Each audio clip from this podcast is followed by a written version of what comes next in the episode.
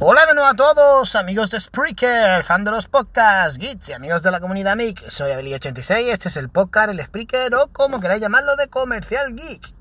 Hoy es martes, no, martes, no, jueves, joder, no sé ni qué día vivo. Hoy es jueves 25 de marzo, se avecina Semana Santa, se avecina mucha gente de fuera, muchos guiris ya borrachos por todos lados tirados, veremos a ver cómo acaba esto. Y hoy me encuentro aquí en mi hora de descanso en el que voy a hablaros de cine, algo que jamás suelo hacer aquí con vosotros, pero que es un tema que me ha llamado tanto la atención y que lo he seguido tan de cerca que quiero compartirlo con todos vosotros y es hablar de este fenómeno social que ha sucedido con esta nueva versión de la película de la Liga de la Justicia, en concreto la, versión del director, la Snyder Cup, como le han llamado. Eh, y quiero hablar de ella porque además de que me gusta mucho el cine de ciencia ficción y en concreto el de superhéroes, creo que lo que ha pasado con esta película es un fenómeno social que habría que estudiar y que probablemente sentará las bases para que en un futuro eh, se tenga ciertos criterios a la hora de, de configurar películas y demás porque lo que ha pasado es algo que jamás había pasado en la historia del cine. No sé si estáis muy puestos. Bueno, la Liga de la Justicia es básicamente, para que os hagáis una idea, los que no seáis muy, muy expertos en superhéroes, tampoco yo sea un experto en cine ni que haya sido un super fan de cómics, pero más o menos me, me suele acordar o me suele interesar en algunos momentos y en algunos personajes. La Liga de la Justicia era básicamente como los Vengadores en Marvel, pues la versión de DC de los Vengadores. No es que quiero decir que sea una copia, sino que simplemente es la reunión de varios de los eh, personajes o superhéroes más importantes del universo DC que tienen que luchar y se reúnen contra un enemigo común.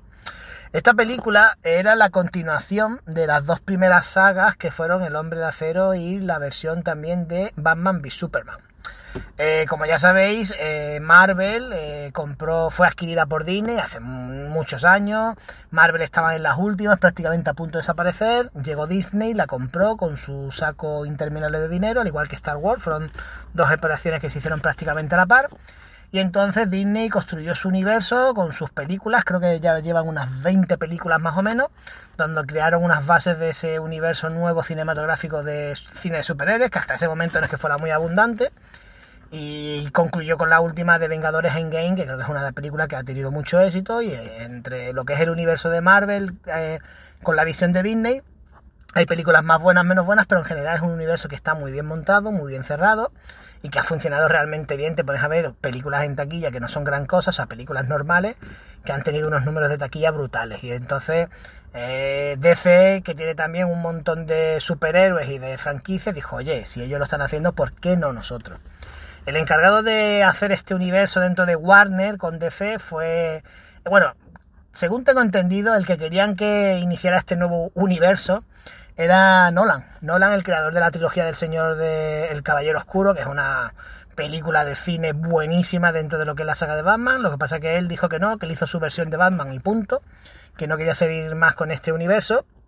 Y dijo que el que podría seguir y crear un universo desde cero con todo lo que quería Warner, el elegido debería de ser Zack Snyder, que era como una especie de pupilo o alumno aventajado de, Christopher Nolan. Y él fue el elegido para crear la, reconstrucción de lo que era, o los cimientos de lo que iba a ser el universo de DC a través de Warner. Con una primera película que sería El Hombre de Acero, que era como una especie de reboot o de reinicio de Superman. Querían hacer como lo que hizo Nolan con Batman, pues un reinicio de la Superman, porque como ya sabréis, Superman, el éxito de las películas son películas desde ya treinta y tantos años que no volvieron a tener nunca éxito. Salió un intento del cine que fue la del 2006, esa Superman Returns, que finalmente tampoco tuvo mucho éxito. Y digamos que lo que buscaban era empezar la franquicia con su héroe estrella, que es Superman, y desde ahí, perdón, disculpar que estoy con la garganta un poco afectada aún, como estaba diciendo, yo lo que quería era iniciar su saga con Superman y desde ahí pues montar los cimientos para este nuevo universo que iban a crear de DC. E hicieron la de Batman v Superman, hicieron la del Hombre de Acero, que fue la continuación, y fueron dos películas que aunque en taquilla funcionaron más o menos bien, no fueron películas que tuvieron muchas quejas y más o menos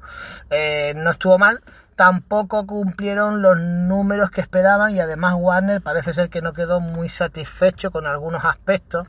porque Zack Snyder le dio un tono un poco más oscuro, digamos que siempre Marvel estaba dándole un toque más colorido, más family friendly a sus películas. Y Snyder, tanto a la del Hombre de Acero como a la de Batman v Superman, le dio un toque más oscuro, diferente. Y parece ser que eso a Warner no le gustó y querían darle otro toque a la película. Por lo tanto, esa tercera película que iba a ser la de la Liga de la Justicia, eh, ya de entrada empezó con mal pie porque eh, Warner le puso como una especie de dos guardianes detrás a Snyder para vigilarle a la hora de hacer la película, diciendo, dando a entender como confiamos en ti, haz la película, pero por si acaso vamos a tenerte un par de ellos vigilándote para que no la líes mucho. Entonces ahí ya empezaron los primeros problemas. Zack Snyder empezó a rodar la Liga de la Justicia, parece ser que no había, le, le iban diciendo todo el rato esto sí, esto no, esto sí, esto no, y hubo muchos conflictos. Y entre medio de esos conflictos, cuando todavía la película estaba prácticamente terminada, faltaban algunas cosillas, pues eh, muere la hija de Zack Snyder, Autumn, que se suicidó con 20 años, creo que fue.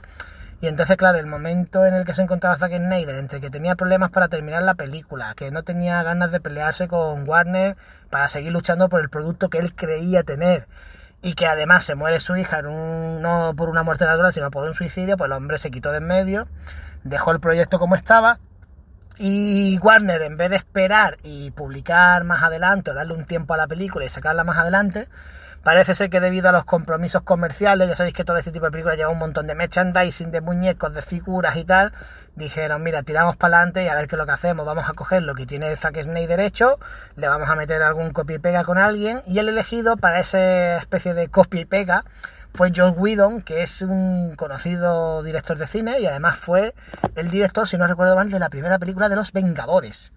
Que aunque ha envejecido un poco mal, pues la verdad que fue una película que en los cines funcionó de maravilla. Entonces le dijeron, señor, aquí tienes lo que tenía hecho el señor Snyder, coge lo que necesitas, graba lo que necesites y terminamos la película porque hay que sacarla ya. Esto fue, me parece que fue a primeros del primer trimestre de 2017 y la película se tenía que estrenar a finales de 2017. O sea, imaginaros el tiempo para volver a grabar las escenas y demás. Y ya os digo, fue una película que finalmente salió, pero que salió con unas, primero que fue, en lo que taquilla se refiere, no fue muy allá. Y segundo que se metió tuvo un ostión de críticas brutales, se les dio palos por todos lados. Y es que, claro, la película, parece ser que por lo que se decía, Joe Whedon cogió menos contenido del que esperaban de Zack Snyder y metió demasiado tijeretazo, grabó cosas nuevas que no iban con el tono de la película. Entonces cuando tú ves esa versión final te das cuenta, primero, que hay cosas que están hechas de bulla y corriendo. Una de las más conocidas es el bigote de Henry Cavill, el actor de Superman. Eh, el señor Whedon quiso hacer una especie de pelea y imágenes nuevas de Superman. Y claro, en aquel momento Henry Cavill se encontraba grabando, creo que era Misión Imposible 6, que iba con un pedazo de mostacho tremendo. Y resulta que por contrato el señor Henry Cavill no se podía afeitar el bigote. Entonces tuvo que grabar las escenas vestido de Superman con bigote y luego ese bigote se le retocó por ordenador dejándole una boca un tanto extraña. Entonces los primeros planos era irrisorio, se le veía una cara ahí con un mostacho virtual. En fin, la película en ciertos aspectos fue un desastre. A mí personalmente me pareció una película entretenida sin más,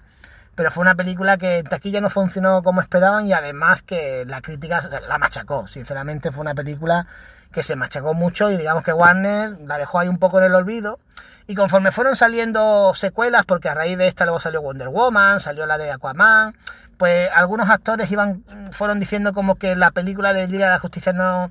no hubiera sido tan mala si lo hubiera terminado en Snyder porque él había tenido otra visión, que había mucho contenido que no se mostró. Y entonces empezó una especie de revuelo social que se llamaba eh, el Snyder Cup. Eh, queremos eh, la versión de Zack Snyder. Ha habido de todo. Hubo en una Comic Con que hicieron, contrataron un globo con un mensaje para reclamar sus derechos por la película de él. empezaron a recolectar fondos para las asociaciones contra el suicidio. Es decir, hay mucha gente que durante tres años se ha tirado peleando y reclamando la versión porque entendían o se había rumoreado de que Zack Snyder tenía prácticamente la película casi completa, que le faltaban solamente editar los CGI y algunas cositas, y que la película de él hubiera sido mucho mejor que la que acabó saliendo a medias con George Whedon. Esto jamás ha pasado, es decir, jamás una película ya estrenada en los cines se ha vuelto a reeditar o el director como mucho en un Blu-ray ha salido una versión extendida con algunos extras, pero jamás ha pasado que una película se reedite por completo y se vuelva a lanzar a través de, una plataforma como ha sido este caso. Y ya os digo, después de muchos idas y venidas, parece ser que finalmente, también en parte yo creo que se han dado un poco el entorno ideal. ¿Qué es el entorno ideal? Uno, que Disney lanzó su plataforma Disney Plus con un montón de contenidos y de series. Eh, Warner es la dueña de HBO, creando HBO Max, y entonces ante la necesidad de también crear contenido, pues accedió a, oye, vamos a, ya que la gente nos lo está pidiendo y tenemos esta plataforma aquí un poco abandonada, vamos a hablar con Zack Snyder para ver si es capaz de hacernos una película. En principio creo que le propusieron hacer como una especie de, de serie, la película dividirla en capítulos para echarla a, la, eh, a través de la plataforma HBO más, parece ser que Zack Snyder no le hizo mucha gracia. Luego le plantearon como que lo que ya tenía grabado, que lo montara como pudiera y se sacara, y él decía que no, que él necesitaba todavía grabar algunas cosillas. Y después de muchas negociaciones, pues finalmente se accedió a que hiciera lo que le diera la gana. Le dieron un pequeño presupuesto para rodar algunas escenas extras que aún no había rodado y para hacer una edición de lo que es los efectos especiales de la mejor manera posible, aunque el presupuesto era muy reducido. Y se decidió que se estrenara a través de la plataforma HBO Max. Todo esto ha salido, uno, porque se anunciaba esta nueva plataforma, dos, también porque gracias a la pandemia hay una escasez de estrenos brutales y al parecer casi todo lo que tenía que hacerse de la película era a través de estudios de estos efectos especiales que estaban ahora parados, por lo tanto le entraba también trabajo y al tener gran parte del metraje listo era solamente editar, también se han tomado escenas de manera telemática, en fin, que con lo poquito que tenía, digamos que se ha dado todo el parque especial, porque debido a la falta de estrenos y la situación en la que nos encontramos, para que se le dé carta blanca y él vuelva a diseñar su película. Y finalmente, después de un año de espera, el pasado 18 de marzo se estrenó a través de la plataforma tanto HBO más en Estados Unidos como HBO aquí en España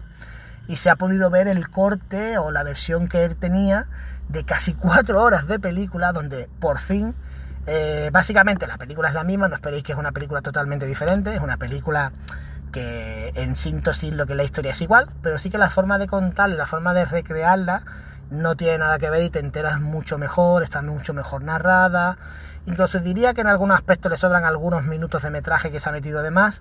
Pero en fin y al cabo, eh, la película no tiene nada que ver con la anterior y te queda mucho más claro todo. Y sobre todo no, no solo eso, sino que además por diferentes, no voy a hablar de spoiler, por diferentes cositas que pasan en la película te das cuenta de que la visión de Zack Snyder era de continuar este multiverso, de seguir e incluso si te pones a analizar la película hubiera habido varias, varias puntas de lanza que podían haberse dado para temas muy interesantes. Eh, por un lado deja abierto eh, la posible Liga de la Justicia 2 debido a este malvado que aparece en escena nueva, este Darkseid. Eh, también con lo de las visiones te da a entender que podía haber habido una película de la tipo Injustice, de cuando Superman se vuelve un tirano porque pasan ciertas cosas y tal. En definitiva, también un enfrentamiento entre Batman y Deathstroke, que también sale en la escena de una de las escenas de la película. En definitiva, dejaba contenido de sobras para que se pudiera ampliar este multiverso. Ya sabéis que ahora mismo Warner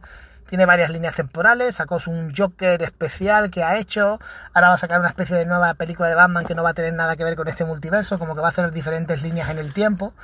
Y quién sabe lo que puede pasar. En un principio Warner ha dicho que esta película de, Zack Snyder no iba a entrar dentro del canon, sino que en el canon seguiría estando la película de 2017 pero está viendo tanto revuelo alrededor y está gustando tanto esta nueva película que no sabemos si finalmente, pues ahora creo que hay un hashtag que es el de Restore el, el Snyder verso, es decir, que vuelva Zack Snyder a controlar todo este universo. Y veremos a ver en qué acaba, pero a mí personalmente me ha llamado mucho la atención como un movimiento de fans, porque no deja de ser un movimiento de fans, a través de rumores, informaciones y demás, han conseguido que una productora de marcha atrás, que no eso no había pasado nunca, y que quizás un poco gracias a la circunstancia en la que nos encontramos y demás haya podido hacer la película que él quería cuatro años más tarde y, sobre todo los fans disfrutar de la película que yo creo que muchos de ellos se merecían o esperaban. Así que ya os digo, si sois fan de los superhéroes, verla. Y si visteis la Liga de la Justicia de 2017, si podéis verla porque se ve súper bien. Si no tenéis HBO, en internet la podéis conseguir en muchos sitios. Ha habido una, una polémica con respecto a esta película y es que está grabada en cuatro tercios, que es un formato que puede chocar un poquito. Según el director es porque dice que muestra más información en pantalla. A mí personalmente me parece una chorrada pero bueno, al principio te choca, pero luego te acostumbras y al final acabas viendo y disfrutando. Pero ya os digo, es Zack Snyder es especial para todo, incluso para esto. Una persona que le gusta mucho recrearse en planos a cámara lenta, que te mete de repente músicas muy extravagantes. En fin, es un director que te gusta o no, pero que suele levantar siempre mucha polémica alrededor. Y veremos a ver qué pasa, veremos a ver ahora eh, Warner, después de ver la acogida que ha tenido esta película, sobre todo ellos se mueven por los dineros, si ven que gracias a esto han ganado suscripciones y que hay mucho movimiento y se puede eh, sacar dinero de aquí, quién sabe si no en los cines, pero a través de la plataforma HBO Max, pues puede salir una serie de Batman. Yo personalmente me encantaría ver más de este Batman de Ben Affleck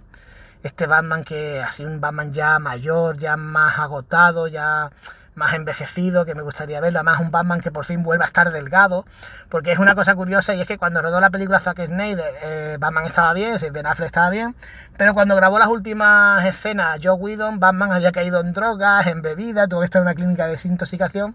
y entonces durante la película te encuentras escenas donde Batman está completamente fino y en otra donde está un poquito pasado de peso.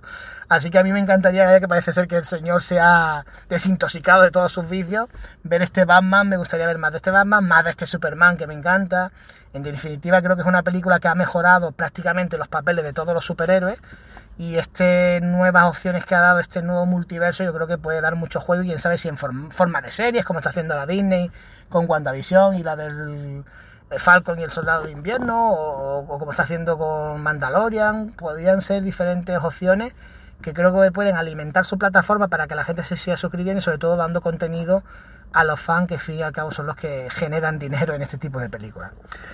Así que nada chicos, era simplemente un comentario, no quería centrarme en la película, no quiero centrarme en spoilers, simplemente quiero que la disfrutéis y analizar lo que ha sido este, esta cosa que es única. Creo que es la primera que ha pasado en el mundo del cine y a mí personalmente me ha llamado mucho la atención. Espero que os guste este tipo de podcast, espero que os guste la película y la disfrutáis. Un saludo a todos y nos vemos. Hasta luego.